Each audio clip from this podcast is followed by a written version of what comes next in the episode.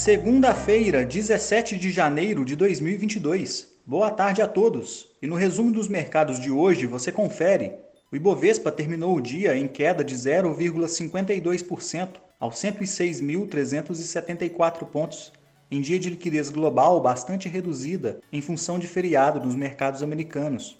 Na ponta positiva, as ações da Cielo avançaram 4,95% após o resultado do índice de varejo ampliado divulgado pela companhia apresentar um crescimento nominal em 2021 de 12,7% e de 0,8% quando descontada a inflação do período.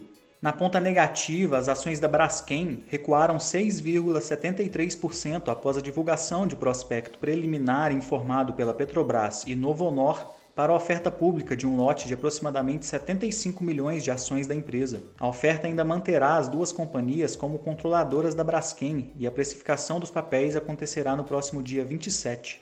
Os papéis da CSN Mineração, em baixa de 1,95%, repercutiram a queda na cotação do minério de ferro no mercado chinês, justificado como uma tentativa das autoridades locais de melhorar a qualidade do ar para os Jogos Olímpicos de Inverno, sediados em Pequim entre os dias 4 e 20 de fevereiro. O dólar à vista às 17 horas estava cotado a R$ 5,53, em alta de 0,24%.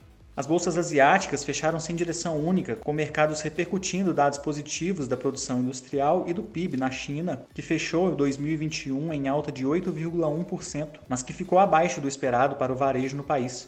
O Banco Central chinês efetuou ainda um corte na taxa de juros de médio prazo, sendo o primeiro desse tipo desde abril de 2020.